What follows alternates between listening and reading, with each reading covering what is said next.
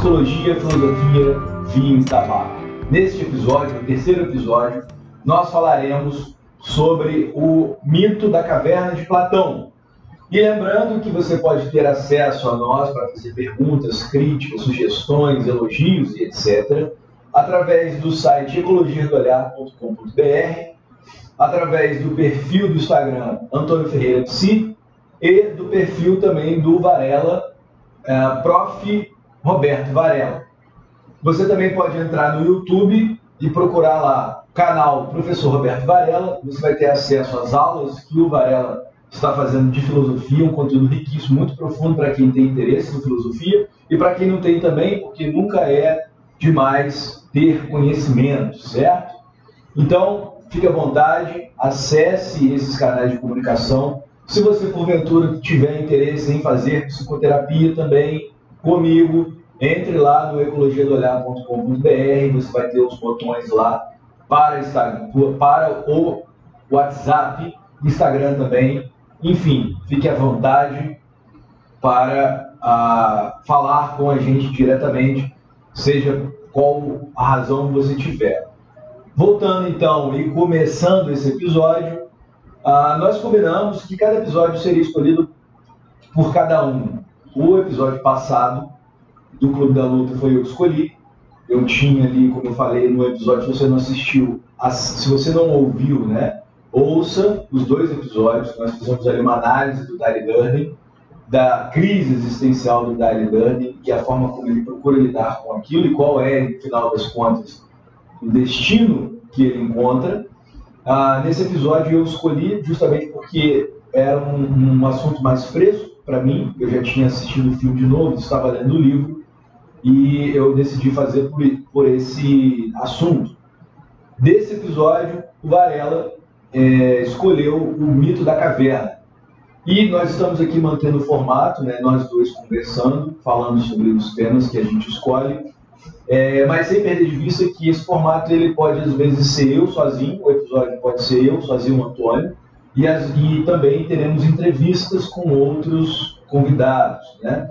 Então, o formato do podcast é Varela e eu, eu sozinho, falando sobre determinados assuntos e entrevistados, né? Ora com Varela, ora sem ele, de acordo com as possibilidades que ele tiver.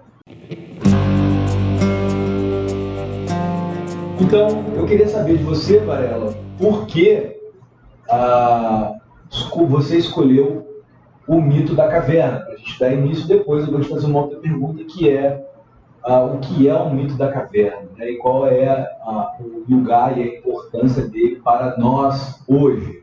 Olá, meus amigos, sejam bem-vindos.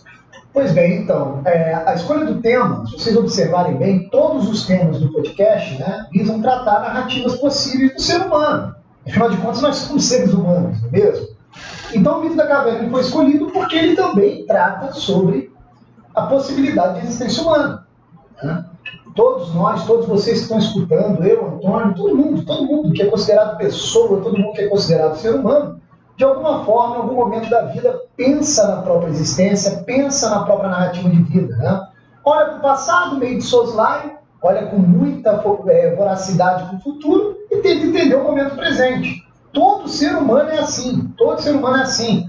Desde um ser humano que nunca pensou nessas questões, em algum momento ele vai ter de pensar, passando por filósofos, sábios e até mesmo santos. Todos os seres humanos pensam na própria narrativa de vida. Né? E é nesse sentido a escolha do tema.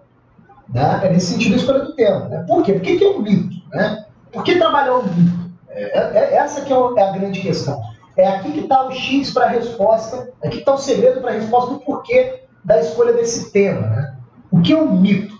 A primeira coisa que a gente vai ter que entender é jogar né, no lixo, no lixo, esse preconceito a respeito da palavra mito. Mito geralmente é entendido como uma mentira, né? O senso comum adora trabalhar o mito como se fosse uma mentira, que é um absurdo por completo. Né? Somente idiota, quando entra em contato com o mito, não percebe ali a profundidade de uma possível narrativa da existência humana. Então, o que é um mito? O mito é uma narrativa, por vezes fantástica, fantástico, ou seja, que trata certos elementos que não estão presentes na aparência da nossa vida, mas que, por outro lado, estão presentes na essência da nossa vida. Né? Então, o mito é uma narrativa fantástica que visa explicar alguma coisa. Que visa explicar alguma coisa. Né? Então, a importância de um mito está justamente na importância da coisa da qual ele trata. E, geralmente, os mitos escritos pelos filósofos, e nesse caso especificamente de Platão, são mitos que vão tratar a narrativa da existência humana. Então, para entender melhor o ser humano, que aliás é o grande objetivo do podcast, nada melhor do que estudar o mito da caverna. Vocês vão perceber no programa de hoje, no episódio de hoje, que a existência humana ela é muito mais complexa do que a gente imagina, e o Platão, fazendo uma narrativa simbólico-poética, consegue nos mostrar cada camada da nossa existência. Desde a camada mais superficial, que também é importante, até o núcleo central da narrativa humana. Então é por isso a escolha do mito da caverna. Vocês vão perceber que o mito é riquíssimo. Aparentemente é uma historinha até mais ou menos boba, mas que por baixo da história corre um decifrar de símbolos que é de uma riqueza assim inigualável. Né? Então, na medida que nós tentarmos aqui desvendar os símbolos que estão presentes no mito, nós vamos também tratar questões relativas à narrativa da história de qualquer de qualquer ser humano. Né? Então é nesse sentido que veio o objetivo da escolha do tema. Valeu, meus amigos? Muito bom. Eu quero só fazer um comentário que o mito também ele é visto como uma certa infância do conhecimento, né? Que a gente também tem que deixar isso de lado, porque se você se você vê na história os mitos são tratados ali como a infância, um conhecimento ingênuo que os povos, antes de ter a ciência, antes de ter uma filosofia moderna, é, era, é, eram vistos como algo que o ser humano ali tentava compreender a realidade, mas sempre, é, desde esse ponto de vista moderno, como algo inferior, né? E que, então, isso que o Varela fala, é, retira essa inferioridade, essa, esse olhar é, soberbo sobre o conhecimento que os povos antigos tinham e como eles construíam a, a, a descrição da realidade uh, e do conhecimento possível para o ser humano como uma forma infantil e ingênua. Não. Né? Hoje você vai ver, nesse episódio, você vai ver que, ao contrário disso, existe ali uma profundidade, uma altura que uh, guarda um conhecimento que nós uh, podemos refletir, meditar e integrar na nossa existência.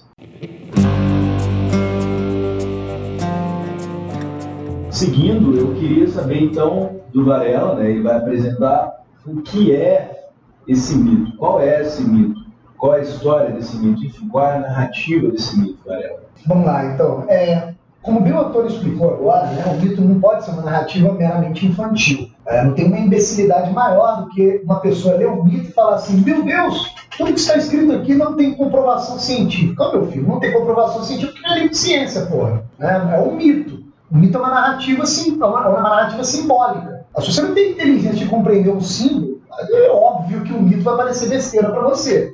Né? Então, eu vou tentar aqui fazer uma sinopse rápida do que seria o mito da caverna, para logo depois nós começarmos a pensar e tentar desvendar esses símbolos. Né? Tentar desvendar esses símbolos. A gente tem que colocar na cabeça que quem escreveu o mito foi Platão, pô. Dos maiores filósofos de todos os tempos. Então a gente tem que cair na real. A gente tem que ler esse mito com a inteligência limpa. Chegar com a inteligência suja, achando que eu sou o bambambam bam, bam, e vivo no momento, né, na época moderna, na era moderna da ciência, que o Platão, coitadinho, não tem conhecimento disso, isso é um olhar boboca, cara. Isso é um olhar idiota. Então a gente tem que prestar atenção em cada elemento que está presente no mito. Eu vou tentar contar isso aqui através de uma sinopse rápida, que o grande objetivo do podcast é ir decifrando esses símbolos. Então prestem atenção na sinopse e vamos tentar entender, né, com esse olhar, não olhar ingênuo, mas com esse olhar de quem quer entender o que está por trás das palavras. Tá? A gente tem que sempre lembrar o seguinte: todo símbolo que aparece no mito tem um referente na realidade. E esse referente na realidade natural também é um símbolo, que quer dizer outras coisas mais. Então a gente tem que ter essa capacidade de ler duplamente o símbolo. Quem não lê texto dessa forma, sinto muito, está preso ao texto, porra. Não foi para a realidade, está preso dentro do livro. Né? E, o idiota que fala, oh, eu só acredito naquilo que tem comprovação científica, estou preso ao livro científico. Então, meu filho, você está acreditando em conta de cara. Aí sim é conto de infância. Você está acreditando numa pessoa que disse ser cientista e apenas a autoridade dele fez você acreditar cegamente no livro. Você não faz a referência com a realidade, você não sabe do livro, a ciência não serviu de nada. Então é bom a gente alertar sobre isso, para que isso aqui não pareça um papinho bobinho, né? Sobre qualquer historinha. Então vamos lá. O que, que trata o, o, o mito da caverna? O mito da caverna, primeiro a gente tem que lembrar que Platão utiliza os mitos como fundo didático. Fundo didático, né? A gente tem uma, uma, uma, uma relação entre seres humanos na Grécia Antiga no qual o nível cultural daqueles indivíduos é incrivelmente superior ao nosso. Tá? É, por que, que eu posso falar isso sem, sem, sem pestanejar? Porque se o mito, segundo o próprio Platão, tem, tem uma função didática, ele já está acreditando que quem vai ler o mito já sabe fazer essa decifração de símbolos. Então ele está facilitando o ensinamento de filosofia através do mito. Mas nós não, nós temos mais dificuldade, a gente vai ter que se esforçar para desvendar esses elementos. Mas o que, que, trata o mito da caverna em si? O mito da caverna é o seguinte: é, imagine uma caverna, imagine uma caverna, e que dentro dessa caverna você encontre três elementos, três elementos básicos. O primeiro elemento é formado por uma pedra extremamente polida que reflete as coisas que, que ocorrem em sua frente. O segundo elemento são três prisioneiros que estão ali desde sempre, acorrentados, de modo que eles não podem, de maneira alguma, nem mexer o pescoço para olhar para o outro lado. Eles estão obrigados, encarcerados, de modo que a única visão que eles possuem é dessa pedra polida, desse muro. Né? E o um terceiro elemento, uma fogueira, né? um fogo, um fogo eterno, que traz um pouco de luminosidade para a caverna. Né? Então, o que, que acontece? Todas as coisas que acontecem na abertura da caverna vão ter a sua sombra projetada para o fundo da caverna e essa sombra é projetada nessa pedra polida. Então, no final das contas, o que está acontecendo? Os prisioneiros estão acorrentados e eles, como eles apenas, a única visão que eles têm é a visão da pedra polida, eles então, então estão dispostos desde sempre a acreditar que as sombras projetadas na pedra polida é a realidade. Então, a única realidade que eles têm acesso são as sombras projetadas. Então, pessoas, símbolos, estátuas, né, têm a sua sombra projetada nessa pedra, e para eles, bichos, homens e, som e, e, e imagens só existem como sombras, sendo que a causa principal dessas sombras eles não têm acesso, já que eles não podem mexer o pescoço, já que estão acorrentados. Então eles são condenados a acreditar que as sombras projetadas naquele muro, naquela parede, é a realidade. No entanto, no mito da caverna, levanta-se a seguinte possibilidade. E se um dos três prisioneiros, guiados, guiados por uma vocação da própria inteligência, guiado de alguma forma por uma coragem fora do normal, ele consegue se desvencilhar das correntes e então decide sair da caverna. E aí Platão relata, né, através da voz de Sócrates, Platão relata no mito da caverna o seguinte: ao sair da caverna, a primeira coisa que o impressiona é que o lado de fora da caverna é muito mais iluminado. Existe uma luz que ilumina tudo.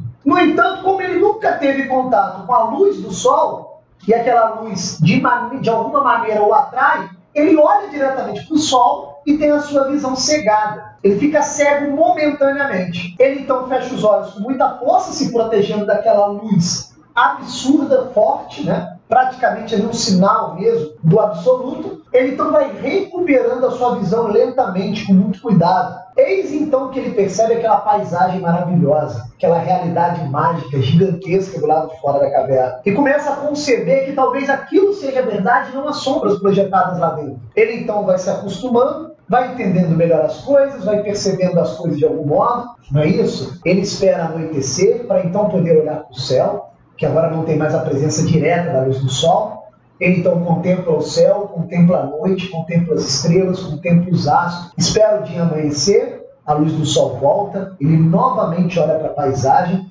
percebe aspectos que ele não tinha percebido antes, vai buscando a essência das coisas, a verdade das coisas, e decide então, no ato de coragem, olhar para o céu iluminado pelo dia. Ele começa a observar melhor o céu e o seu olhar de novo puxa para o sol ele tenta com toda a força contemplar o sol. O sol o atrai, mas na mesma medida que o sol o atrai, o repele. Novamente a cegueira volta. Ele então, movido por uma compaixão, movido por um senso de caridade, ele decide então retornar à caverna, libertar os seus irmãos presos das correntes, para aí sim contar-lhes a extrema novidade, que a realidade, a verdade está do lado de fora da caverna. Qual é a surpresa, o grande finale da história, da narrativa mítica de Platão? É que os seus outros dois irmãos num acesso de raiva, numa ira desmedida, o espancam até a morte. Basicamente, esse é o mito da caverna de Platão. Percebam o seguinte: na primeira camada, logo de cara, a gente percebe que é uma história que tem início, meio e fim.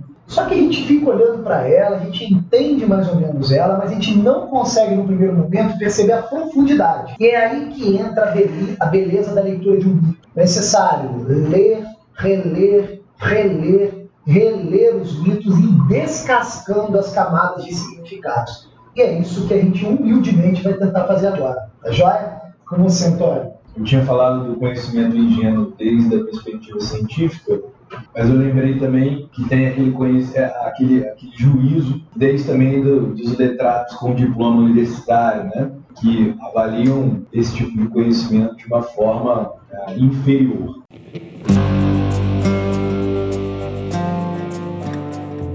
Bom, a primeira coisa que eu penso, né, quando escuto você falar, é que nós temos aí uma imagem do ser humano em relação ao conhecimento. A sombra, esse lugar onde está fechado, acorrentado. Estar acorrentado já sugere aí uh, vários episódios para a gente poder falar sobre isso. A gente vai tentar falar de uma forma mais é, é, é resumida e sintética. Ativa aqui uma reflexão sobre o aprisionamento, a sombra, a presença de uma pedra que reflete ali a, a, a, o contorno, um elemento anterior que é o sol. Então, a saída da caverna, olhar para o sol, olhar para o céu luminoso, não conseguir ver, e aí é, fechar os olhos, depois é, aguardar o anoitecer para poder ser aquela presença intensa que cega poder contemplar melhor as coisas e é muito interessante porque é uma sombra.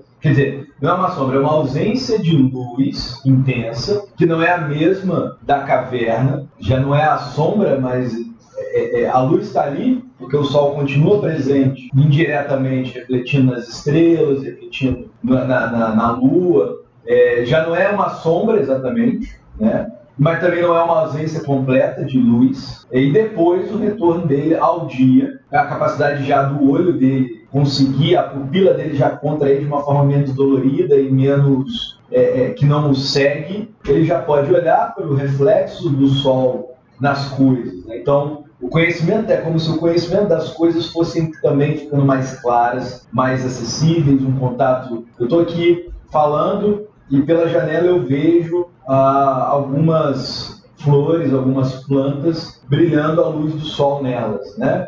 Então eu vejo as cores, eu vejo a, a, o tamanho, eu vejo a figura delas, vejo a beleza que existe nelas por conta da própria receptividade que o sol é, é, é, informa sobre aqueles objetos, né? Então me parece, de fato, como a gente estava falando no início, a, a, o mito ele não é um conhecimento ingênuo e inferior. Ele vai mostrando que há, na verdade, ali um processo de conhecimento do ser humano. Estaria enganado em afirmar isso, cara? Não, muito pelo contrário. É, aliás, é um, é um mito é um sistema de conhecimento complexo. Complexo. Complexo em que sentido? Ele é complexo porque a própria narrativa mítica é simples. Você lê a história, a história tem início, meio e fim. Qualquer criança entende a história de algum modo. Mas, por outro lado, ele é complexo. Por que, que ele é complexo? Porque cada elemento que está ali presente, ele deve ser decifrado forçando a inteligência do ser humano. Então, o mito é didático por isso, porra. Platão está errado. Ó, o mito é didático por isso, porque ele força a inteligência humana a enxergar aquilo que não está tão aparente. Então deve-se ler o mito com a inteligência aberta e limpa, para ir aos poucos decifrando aqueles símbolos. E outra, isso não depende apenas do leitor do mito, daquele que está escutando o mito. Não depende do esforço só dele. Porque o próprio mito, o seu efeito didático-pedagógico, o próprio mito vai se revelando para a inteligência. Há uma magia no mito. É necessário assumir isso daí. Magia no mito. É, eu, eu creio, inclusive, que o cara, quando escreve o mito, quando ele cria essa narrativa, ele já teve acesso à, essência das coisas. Ele já repousou de algum modo numa sabedoria. Ele já, ele já olhou para o sol de maneira direta. Porque quando ele escreve o mito, a impressão que dá ao ler é que o cara, quando escreve o mito, ele sabe que o mito vai ter vida própria. O mito sai dali, é, da sua composição, da composição do autor, e ele ganha, ganha vida própria. E ele vai criando um desenrolar de significados que vai auxiliando o leitor ou ouvinte do mito a forçar a própria inteligência nesse desenrolar, nesse decifrar de símbolos. Então o mito tem essa função pedagógica e didática nesse sentido. Ele força o ser humano a usar a inteligência. Não tem um método claro, porque não é ciência. No entanto, ele força a inteligência de maneira muito mais natural do que a própria ciência. Então possivelmente a gente vai ter acesso a um conhecimento mais direto em relação aos mitos. Né? Então é óbvio, a resposta à sua pergunta, Antônio, é sim, é óbvio. Né? É óbvio que, de certa forma, o mito faz com que o ser humano né, busque cada vez mais conhecimento no movimento natural mesmo da coisa. Agora, a primeira impressão que a gente tem do mito é que o nome do mito é mito da caverna. Então, o primeiro elemento do mito, já começando aqui a tentar desvendar os símbolos que ali estão presentes, é a caverna. Cara, o que é uma caverna? O que é uma caverna? A primeira sensação que a gente tem de caverna é escuridão. Uma caverna geralmente é escura. Apesar da narrativa mítica ter ali a presença de um fogo, né, que traz uma certa luminosidade para a caverna, porque senão não seriam possíveis as sombras, as sombras, a caverna é um local escuro. E o que, que representa a escuridão? Olha, a escuridão é a ausência de conhecimento. A escuridão é a ausência de luz. E luz é aquilo que ilumina. Então, luz está relacionada a conhecimento. O que é conhecer alguma coisa? Conhecer alguma coisa é enxergar alguma coisa. Entanto, você só enxerga alguma coisa quando aquela coisa reflete uma luz. Imagine um breu total, uma caverna existencial total, uma caverna mundial, uma caverna presente no cosmos. Tudo é breu, tudo é escuro. Cara, não tem conhecimento. Você pode ser um ser humano com a inteligência mais foda de todas. Você não vai enxergar nada, porque está tudo escuro. Então a escuridão ela simboliza a ausência de luz, que por outro lado simboliza a ausência de conhecimento. A escuridão é a ignorância. Eu me recordo sempre, quando era moleque, viajava para a roça, né? lá para um determinado horário da madrugada. Porra, criança, moleque, adora ficar acordado de madrugada, porque é desafiador, né? Madrugada é desafiadora por quê? Porque é o lugar da escuridão, cara. E a gente, quando é criança, a gente quer testar os nossos limites. Então a primeira paixão negativa que que uma criança demonstra é o medo, velho. E a tentativa de superar o medo já na infância já é uma tentativa de superar os próprios limites. Na verdade, verdadeira, já é uma tentativa de se descobrir. Né? A criança já começa a ter ali acesso a um monte de medo que ele possui dentro de si. Então, voltando à história. Eu gostava de viajar para roça, tenho uns tios que moram ali em Ubá, né, Minas Gerais, perto. É, Ubá, uma cidade até mais ou menos famosa. O meu tio tem um sítio maravilhoso, lindo, campo aberto. E lá tinha uma cabana onde o, meus pais, meus tios bebiam cerveja pra caramba. A gente olhava lá eles bêbados, como eles ficavam bêbados, eles dormiam cedo. Aí tinha a oportunidade de ficar de madrugada sozinhos nessa cabana. Então era maravilhoso.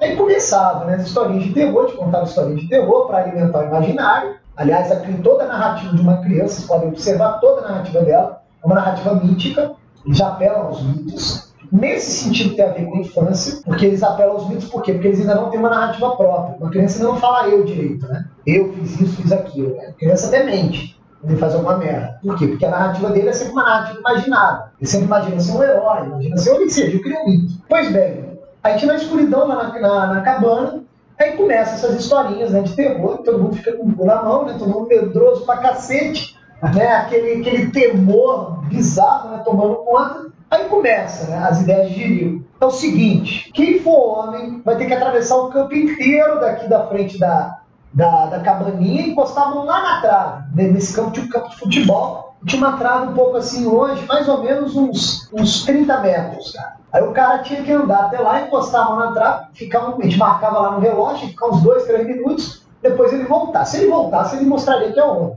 A pergunta que não quer calar é a seguinte: uma vez eu fui, cara. Olha de onde eu vou tirar a pergunta. Uma vez eu fui, fui com o cu na mão, fui atravessando aquela porra toda.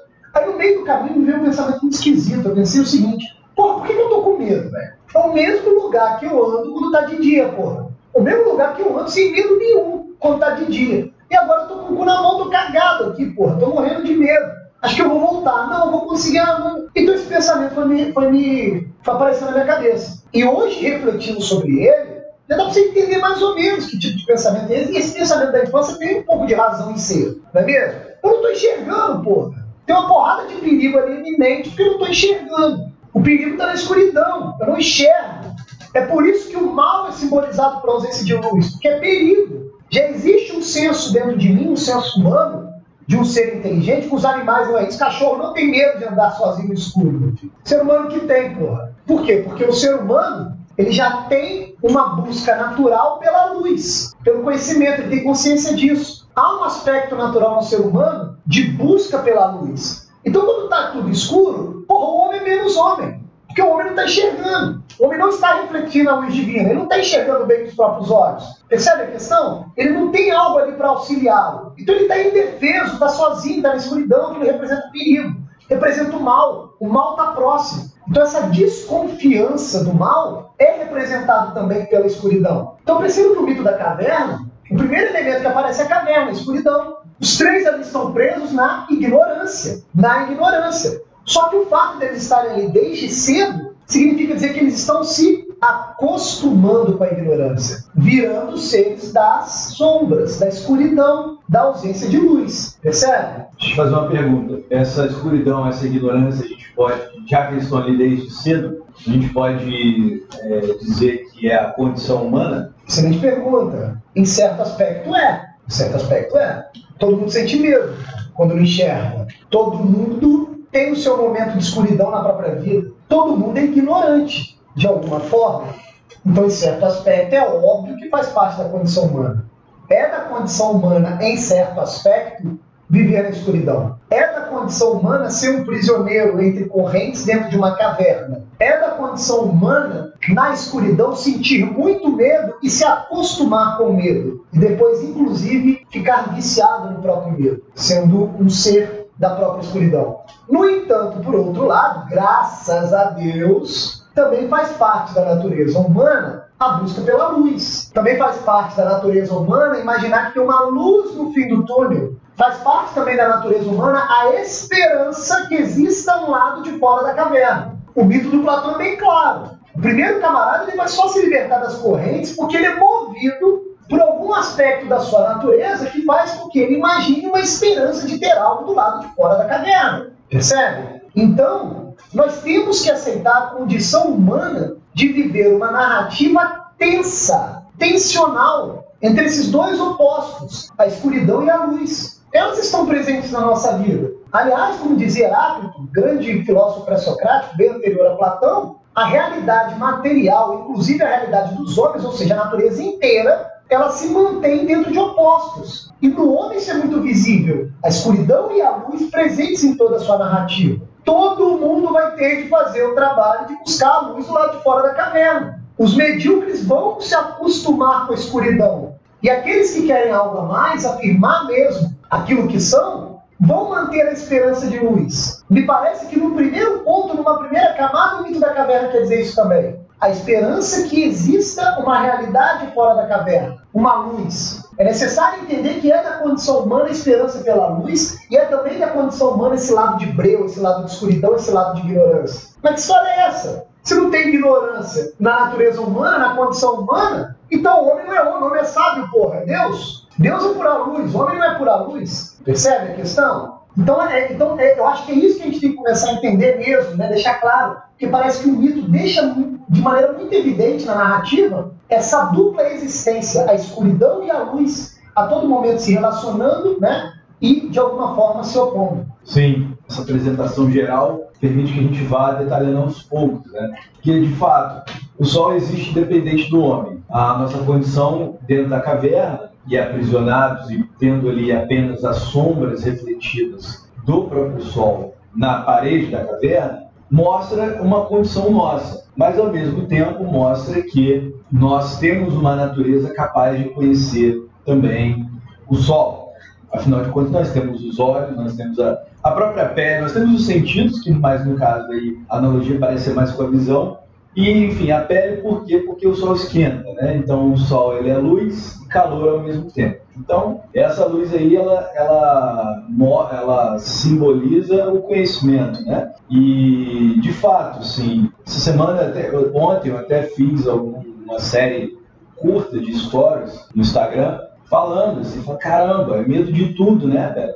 É medo de cair, medo de subir, medo de descer, medo de rir, medo de chorar, medo de ser feliz, medo de ser triste, medo de de doer, medo de conseguir, medo de fracassar, medo de ter sucesso, medo de morrer, medo de viver. Assim, medo, medo, medo, medo, medo, né? E, e te ouvindo falar agora, eu é, é, relacionei esses medos a essa condição um pouco dentro da caverna. A não saber as causas daquela sombra, a gente toma a sombra em si mesmo, sem fazer um movimento de olhar então para a, a, aquilo que gera de fato a sombra, né? Então vai ficando cada vez mais claro que diz respeito a essa condição que nós nascemos numa certa ignorância, mas com uma faculdade que permite a gente ascender ao conhecimento, né? Tem um ponto, enfim, a gente parece estar falando de um processo de ascese, né? E de novo está voltando a esse ponto. Assim, eu acho que desde o primeiro episódio a gente está falando do lodo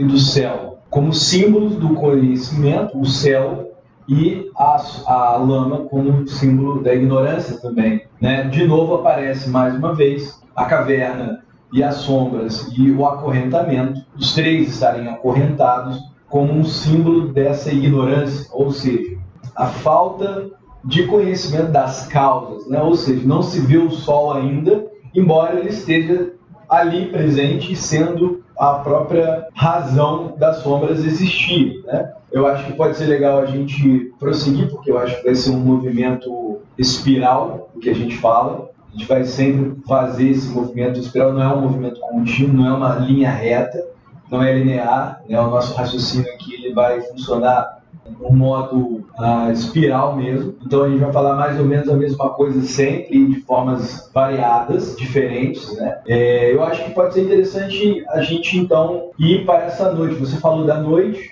falou dessa experiência de estar sob o breu e não ter a capacidade de ver e como isso traz o medo mais uma vez e como assim o retorno, né? O nosso personagem, não o nosso, mas o personagem do mito ele já saiu da caverna. Ele, primeiro, ele soltou, soltou as correntes. E é muito interessante você falar em vocação corajosa, porque parece que ao mesmo tempo que a nossa condição ela está na ignorância, há algo em nós também que pode romper os grilhões da ignorância. E isso também é a própria condição do ser humano, essa tensão entre a ignorância e a força e o desejo, a vontade de conhecer, de ver a luz do dia e, o, e, as coisas como elas são mostradas pela verdade. Vamos colocar aqui o sol como sendo a verdade e a capacidade de nós conhecermos as coisas de forma luminosa. É, então, eu acho que a gente podia fazer esse percurso agora do retorno. Acho que será que a gente conseguiu abranger essa primeira etapa desse movimento de conhecimento? Né? Nós temos uma condição, é, a Varada falando aqui mais menos, mas eu acho que é isso. É um podcast a gente não vai dar uma aula, né? Assim, não é uma aula exatamente, é uma conversa e que é óbvio que ah, muitas arestas ficarão sem, sem ser aparadas, né? Sem ser ou sem ser? aparadas. Então, assim, a gente é, pode ir avançando até para depois a gente voltar a esse movimento espiral mais é, é, desancorado à narrativa e a gente ter uma conversa mais livre mesmo como nós fizemos no podcast, como nós fizemos no primeiro episódio. Eu acho que a ideia é essa também. Então, assim, o nosso personagem, ele saiu, ele só rompeu os grilhões, algo então aí no ser humano que deseja conhecer, há uma faculdade livre, né? há uma faculdade livre dos condicionamentos da ignorância e que ela mesma reflete a própria luz do sol e que deseja o sol. Então ele rompe os grilhões, percebe que ali é um reflexo, que aquelas sombras são efeitos da causa sol, da causa é, luminosa. Ele sai dali, vai para a realidade, se ofusca com a luminosidade, é, fecha a pupila dele depois de tanto tempo na ignorância ou na escuridão, ela ao receber o conhecimento, ela dói, né? A gente se olhar para o sol agora, nós vamos ter essa experiência, a pupila ela vai se dilatar, ela vai se contrair de uma forma muito uh, intensa e súbita, e isso vai gerar um efeito, a gente não vai enxergar, é, uma, é um outro tipo de cegueira, que já não é uma cegueira da caverna, não é a cegueira da ausência, mas é a intensidade da luz. E depois ele contrai a, a sua pupila, contrai o seu olho e consegue discernir algumas figuras, algumas qualidades, a quantidade, é, é, enfim, a presença da realidade. Chega à noite, ele consegue se acostumar, o olho dele já se acostuma fora da caverna, ele já não está aprisionado, ele está se locomovendo naturalmente. E o dia aparece, ele vê o sol novamente, consegue perceber melhor a realidade, já não há uma dor naquele processo, e ele tem aí um sentimento de compaixão. É muito interessante isso, porque eu não, é curioso, né, como que nesse mito, esse ponto específico do mito, ele mostra também ah, uma atitude ética é, que parece percorrer de algum modo as tradições de sabedoria, né? Quando você então conhece a realidade, surge um afeto de querer levar aquele conhecimento para aqueles que não veem né? ou seja, o sábio tentando tirar os outros da ignorância. Só que aí acontece um, um, uma, uma situação muito particular, muito interessante, que também reflete alguma coisa do que nós vivemos hoje. Reflete o eixo narrativo no qual nós escolhemos nos manter ou sair dele. Eu vou, não vou adiantar, vou, vou passar a bola para você, para você é, desdobrar e explicar esse movimento, então, do personagem, é, depois de se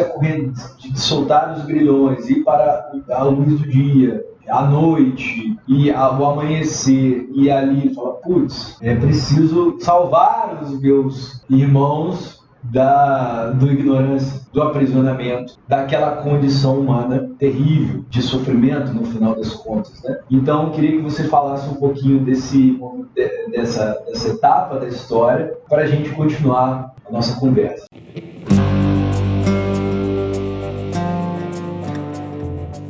Então, essa, essa, óbvio que tem vários outros elementos para a gente decifrar, a gente vai fazer isso aos poucos no podcast, mas isso que o Antônio destacou é muito interessante. Perceba, o personagem principal saiu das correntes, saiu da caverna. A gente tem que lembrar o seguinte, tá? Essa saída da caverna aí, em parte, tem a ver com o esforço desse indivíduo. No entanto, por outro lado, ele só saiu graças às sombras, tá? É necessário entender isso daí. A sombra já também é sombra de alguma coisa. Então, ó, o sol está chamando o homem. Os filósofos eles decifram a filosofia como amor pela sabedoria. Só que olha que interessante: amar a sabedoria é buscar a sabedoria, ok, esforço humano. Mas vem cá, a sabedoria quer se revelar para o homem. Então também é um esforço divino. Então a sombra, a sombra na caverna, projetada na pedra, já é de alguma forma uma pista que a verdade deixa. Uma pista que a verdade deixa ao espírito humano. E, obviamente, depois, para buscar a causa dessas sombras, precisa do esforço humano. Então, notoriamente, o mito também deixa isso claro. O sol quer se mostrar, a realidade quer se mostrar. E o homem também quer se esforçar para buscar essa realidade. Pois bem, voltando então ao ponto que o, que o, que o nosso amigo deixou, Antônio deixou,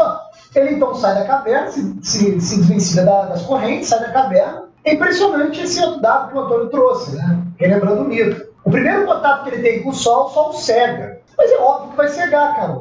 Isso é um aspecto da verdade. A verdade assusta, a verdade é sempre inovadora. E pior, a verdade é sempre impositiva. A verdade tem uma autoridade própria. Não adianta você querer negar, ela vai existir, meu filho. Não adianta. Então ela assusta, porra, é óbvio. Eu tô aqui na escuridão o tempo inteiro, agora eu quero olhar pro sol de cara, ó, não vai rolar. Ó, são degraus, meu filho. Pra, pra atingir lá a sua visãozinha do sol vai demorar. Então é, é, é necessário esse aspecto do mito também, de relembrar isso. Observe as coisas que parecem com o sol na realidade. Porra, fogo, velho. Fogo faz o mesmo movimento. O que, que fogo faz? Ilumina. O fogo ilumina. E detalhe, o fogo nos chama mais quando está na escuridão. Onde é que o fogo aparece mais? Na noite. Então é na escuridão que o fogo aparece. Perceba que o personagem principal esperou a noite, cara. Para ele ver o sol de maneira indireta, refletido nas coisas, nos astros. Então tem esse aspecto aí. Então, pô, o fogo é isso, o fogo atrai e repele. O sol no primeiro contrato, atrai, no primeiro contato atrai e repele. Qual outra figura que lembra o sol? Porra, o leão. Ó, sempre o rei, cara.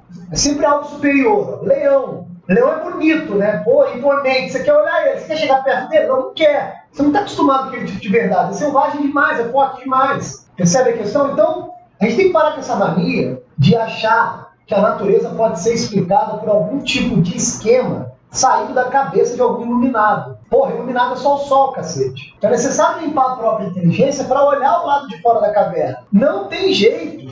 A verdade assusta, assusta. Nos tira lá do, do nosso conforto, da ignorância, tira, mas ué, não tem jeito. Ser atraído por aquilo. Você vai negar agora a sua natureza? Vai ter uma natureza da ignorância, percebe? Vale lembrar também que tem um aspecto interessante no mito, que talvez a gente volte a ele, que dentro da caverna ficaram os especialistas em sombras. Tem a galera que já entende a lógica das sombras e consegue até prever a próxima sombra que vai vir. Isso daí também é uma imagem interessante do falso doutor, né, meu filho? Do falso especialista. O cara que só enxerga a sombra e não se preocupa na causa. Ele vira um especialista em escuridão. Ó, tá cheio de gente assim no mundo, né? Pois bem, mas voltando ainda à, à colocação do Antônio. O movimento seguinte do personagem principal é que ele é movido, movido por um instinto de caridade, cara.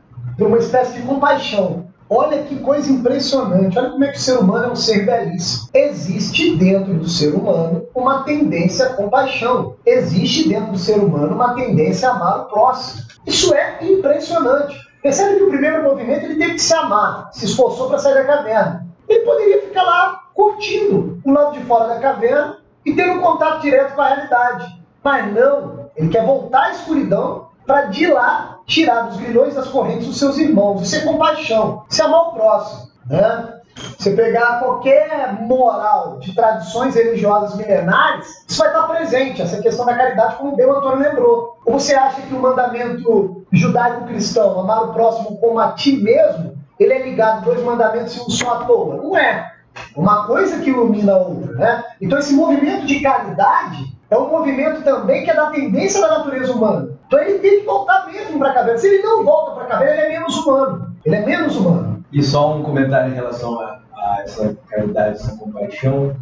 E você falou da, da judaico-cristã, do amor, amor a Deus e ao próximo. Eu também não posso é, apagar o meu passado, né? então eu vou acabar falando aqui do voto do Bodhisattva, que é justamente se libertar do sofrimento para trazer a felicidade para os outros. E é justamente parece que essa analogia ela funciona também. É adquirir o conhecimento absoluto para iluminar a inteligência dos outros, para que os outros conheçam a causa do seu sofrimento e possam conhecer a causa da felicidade. Enfim, só esse breve comentário. Não, seu comentário é perfeito para o momento por um motivo simples. Olha a riqueza do mito. E o cara vem me contar que mito é uma historinha de uma circunstância qualquer, não é, meu filho. O mito é perene. Esse mito do Platão tá na Bíblia, porra. Não, não tá, eu li a Bíblia inteira. Não, porra, não tá a história palavra por palavra. Mas tem o mesmo enredo vai ter com certeza algum ponto da doutrina búdica que vai estar lá, algum elemento presente da mitologia grega. Independe, não tiveram. Ó, existem civilizações que nunca se relacionaram.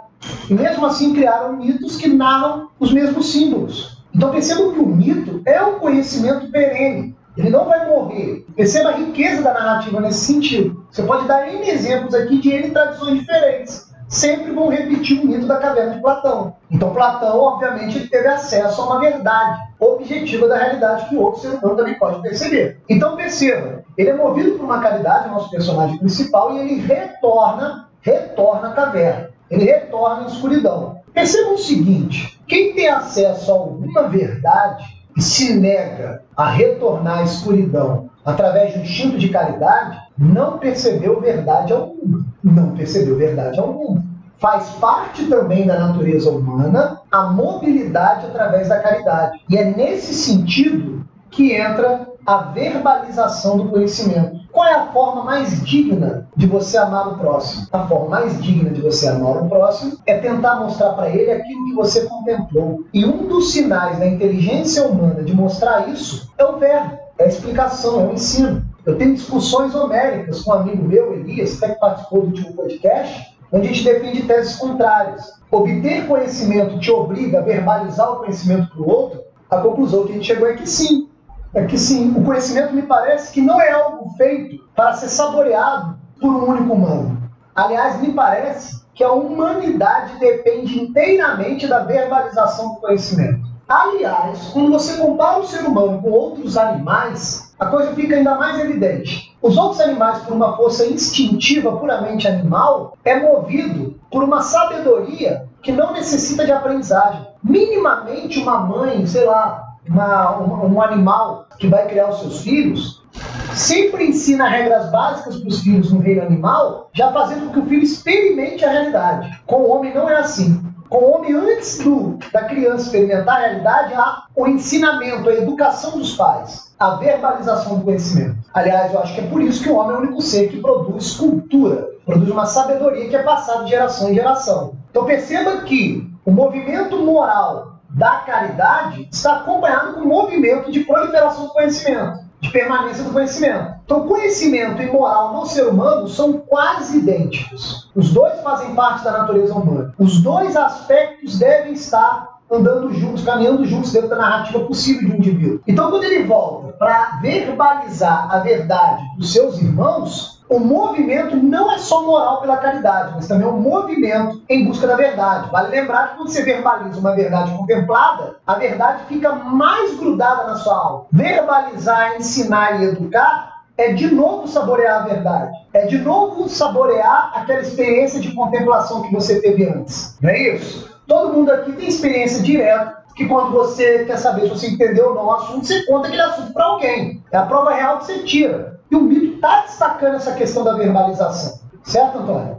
Certo. A palavra aí como ah, o veículo através do qual é possível iluminar outra inteligência, né? Isso é muito interessante, cara. É, vamos avançando, eu acho que eu não tenho nenhum comentário a fazer, é, mas eu acho que a gente tem que chegar nesse ponto final. Por que a reação dos irmãos diante, então, dessa, esse ato caridoso ou compassivo do personagem que conseguiu se desfazer através de um esforço, é, adquirir o conhecimento da realidade, da causa e a resposta deles não ser feliz, assim, ó, oh, que bom que você saiu e pôde falar pra gente que a gente está aqui iludido, que a gente está aqui enganado, que a gente está num, num simulacro de realidade, né? O que, que o mito pode é, esclarecer para a gente sobre não apenas o, o ato de retorno à caverna, mas também sobre a própria reação daqueles que estavam aprisionados aí?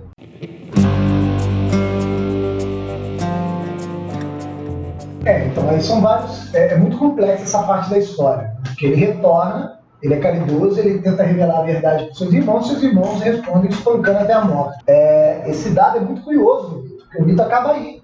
O mito da caverna acaba aí. É, quais são as designações que a gente pode trazer desse símbolo? Esse símbolo dos seus irmãos assassinando e não querendo receber aquele conhecimento. Primeira coisa é a seguinte: o conforto da ignorância. O conforto da ignorância é um aspecto muito claro e evidente no mito. Quando a gente está na ignorância, a ignorância nunca é total. Sempre tem uma sombra para ser contemplada. E na medida que você vai virando especialista nas sombras, você, sente, você se sente confortável naquela sua narrativa de vida. Você passa a viver a vida em função das sombras. Você passa a viver a vida dentro de um conforto do entendimento das sombras. E quando você entende ou pensa que entende tudo, isso traz uma noção, uma sensação de conforto e de segurança. E, obviamente, qualquer um que vai trazer uma boa nova, tentando te tirar dessa segurança da ignorância, é óbvio que a sua primeira resposta vai ser irada. A resposta dos irmãos acorrentados dentro da caverna, que estavam lá esperando a tal da boa nova, é óbvio que a resposta tem que ser irada. A minha também seria. Ó. Eu estou na escuridão, no bem bom, confortável, tranquilo, calmo. Para que, que eu quero enxergar luz? Né? Fernando Pessoa tem uma poesia maravilhosa que eu não lembro bem de cor, mas ele, um pedaço interessante que ele olha pro lado de fora da janela do seu apartamento e ele vê alguns mendigos na rua. Ele fala, não há um mendigo no mundo que eu não invejo, eles não têm preocupações. Então ele inveja o mendigo porque na cabeça dele ele não está carregando preocupações intelectuais, né? Falar, ah, como é bom aquele conforto ali do mendigo. Conforto é também parte da natureza humana. A questão do conforto de você viver na ignorância e não se questionar para nada e não realizar um movimento próprio. Realizar um movimento próprio em direção à luz exige muito sacrifício, exige muito esforço. O caminho mais fácil, agradável e tranquilo, geralmente é o que a gente escolhe. Né? Isso faz parte da nossa narrativa também. Eu possivelmente responderia também com a mesma ira daqueles caras da caverna. Então, o primeiro aspecto aí desse, dessa cena né, do mito é que o conforto da ignorância ele está presente na nossa narrativa. A gente não quer muito aceitar uma boa nova, uma verdade. Né? Porque se a gente aceitar aquela boa nova, aquela verdade, a gente vai ter que averiguar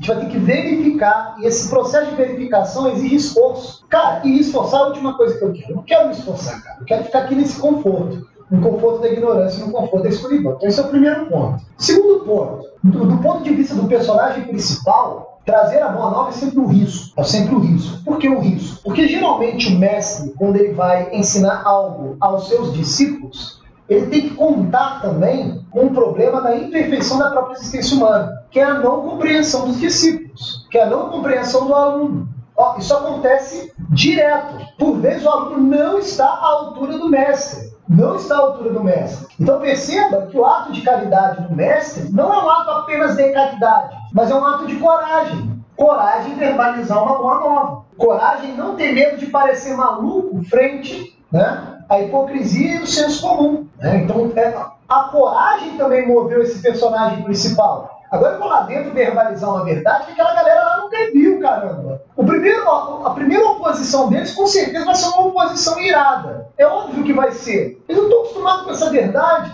Até eu fiquei meio cego, cara, quando eu saí da caverna. Cara, eles não querem ficar cegos. Eles não vão querer recuperar a visão. Não vai rolar, é muito esforço. Então perceba que esse, essa cena final do mito é muito emblemática. Porque, do ponto de vista do personagem principal, há também essa, sensação, essa noção de coragem. Ele sabe dos riscos que é trazer uma boa nova. A gente tem que imaginar que, por vezes, a decadência cultural é tão grande de uma sociedade que a sociedade não está à altura da verdade. E geralmente temos vários episódios na história humana. Geralmente, quando uma sociedade não está à altura da verdade, aquele camarada que traz a verdade, aquele camarada que contemplou a verdade, aquele camarada que verbalizou a boa nova, ele geralmente é sacrificado. A noção de sacrifício humano também é uma narrativa possível do ser humano.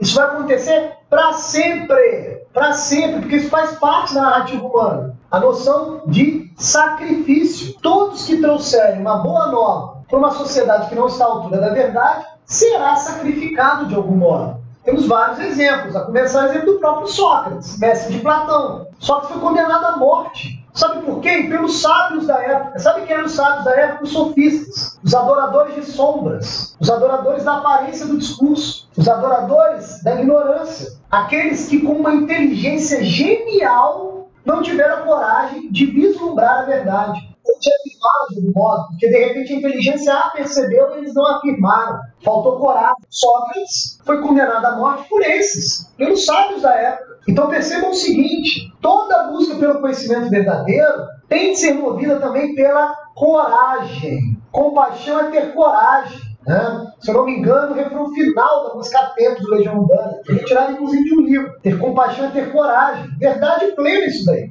A compaixão é movida, a coragem também é movida, quando o homem está disposto a seguir sua própria natureza nesse polo, né? polo da iluminação, polo da luz. Então percebam que, do ponto de vista dos escravos da escuridão, dá para se entender a ira. E do ponto de vista do personagem principal, dá para se entender a coragem necessária ao verbalizar a verdade. Não há outro desfecho possível nessa história. Essa história deve se encerrar assim. Porque a própria narrativa que Platão tem como símbolo de sabedoria, que é a narrativa do Sócrates. Olha que coisa interessante. E se trouxermos para outras tradições, a gente vai enxergar o mesmo arquétipo.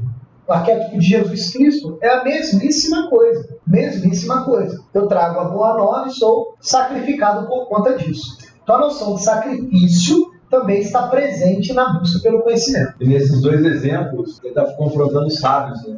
Perfeito está confrontando, Cristo está confrontando os sacerdotes do templo. Não eram qualquer um, eram aqueles que aparentemente deveriam deter o conhecimento. Sabiam tudo da sombra. Sabiam tudo da sombra. Tinham decorado de cor e sorteado a letra, mas não tinham o espírito, né? ou seja, o fogo a luz do conhecimento, né, da verdade. Isso é muito interessante da gente olhar. E eu lembrei da aula que o Dr. Italo Marcilli deu na quinta-feira, falando sobre é, o Ocidente e o Oriente, e o Ocidente como não um lugar, mas como uma narrativa existencial e ele fala que o Ocidente, essa narrativa existencial, é filosofia grega, direito romano e a moralidade ou a ética judaico-cristã. E ali ele fala que, é, de algum modo ou de outro, nosso sofrimento está relacionado à negação ou à ausência dessa, desses três elementos é, é, ocidentais. Né? Isso me lembra que ele fala especialmente, por exemplo, essa ignorância ou essa negação da luz, aí ela pode aparecer como esse processo de depuração dialética, que é justamente a tradição filosófica que vai aos poucos dizendo que esse procedimento ele ou é, ou é ignorante, ou é a própria sombra, ou é uma mentira, ou é, sei lá, uma certa uma espécie de covardia, né? Para trazer uma certa, é, é, uma certa bem-estar, uma certa paz existencial diante da dúvida. O que é muito ao contrário, né? Na verdade, ela não, a luz ela não vai colocar para nós uma, uma satisfação, ela vai trazer um desconforto, porque ela vai justamente revelar para nós que nós temos um conhecimento restrito, estreito, que a gente está na sombra e que nós vamos precisar fazer um movimento de esforço, de coragem para integrar, então, todo esse movimento, sair, ir para fora da caverna e lá voltar integrado esse, essa, essa revelação, esse, no sentido de sair do escuro e da sombra para uma, uma claridade, né? um, uma, um conhecimento luminoso e que mostra, revela para a gente a realidade das coisas. Né? Ah, muito bom, eu acho que é evidente que as arestas ficarão sem elas não serão aparadas e vai caber aí ao próprio ouvinte, a nós mesmos, darmos continuidade a esse processo né, esse movimento, é, de colocar então em dúvida, porque parece que a sombra pode ser também as nossas opiniões, as nossas crenças, as no, a, aquilo que a gente toma como uma verdade no final das contas, porque não tem como recusar isso. Pode ser uma verdade verdadeira ou uma verdade falsa. Então não tem muito jeito, assim, a gente pode dar continuidade por nós mesmos através até aquilo que o Varela falou pra, uh, como um exemplo e também como meios e recursos para que a gente avance nesse, nesse exercício, nessa tensão, para colocar um pouco de repente duvidar que a gente não é dono da verdade, mas que a, a verdade é dona de si mesmo e que nós, que nós temos que ir em direção a ela, né? Que no final das contas o conhecimento subjetivo, as teorias que a gente encontra na universidade, que faz a gente se achar tão especial né, no final das contas mostra para a gente que aquilo ali ainda é uma ignorância e que é preciso alguma coragem mesmo para dizer que horas, afinal de contas, eu posso ter sido ludibriado por várias pessoas que também não possuem conhecimento de verdade, né?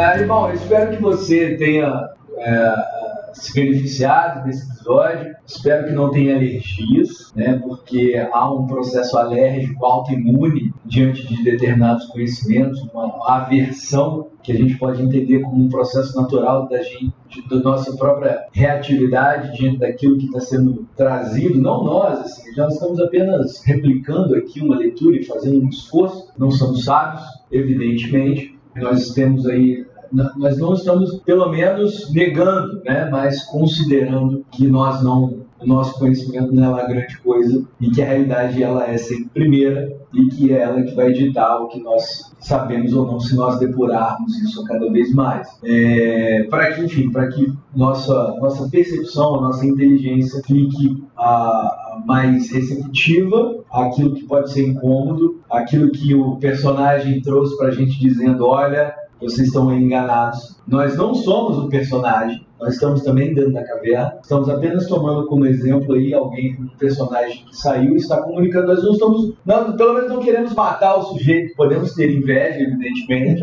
podemos ter ódio, podemos é, nos é, revoltar-nos contra um conhecimento mais elevado daquilo que nós possuímos, mas na medida do possível a gente vai tentar não sacrificar ninguém e simplesmente tentar, num ato de coragem também, falar: ok, pode ser que seja, nós teremos que averiguar e colocar né, nossa, nosso eixo narrativo sem negar esses princípios ocidentais. Principalmente, no caso, especificamente, nós tocamos basicamente nesse, nesse primeiro princípio, nesse, primeiro, nesse, nessa, nesse pilar que é a filosofia é, é, do Sócrates, Platão, né? É, sem, enfim, acharmos que temos aqui uma teoria nova, uma boa, uma, uma roda inventada, né? As coisas que deviam ser ditas já foram ditas e cabe a nós, então, a usar aquilo que foi já percebido, nem criado, né? Porque essas coisas elas não são bem criadas porque o Sol não foi criado por não foi criado por nós, né? Simplesmente alguém percebeu com mais coragem, clareza e resolveu falar sobre por que não ouvir. Afinal de contas, nós não vamos amadurecer se nós ouvirmos a nossa patota com a mesma visão no mesmo lugar que nós estamos, que é dentro da cadeia. Um bom macete para isso, para a gente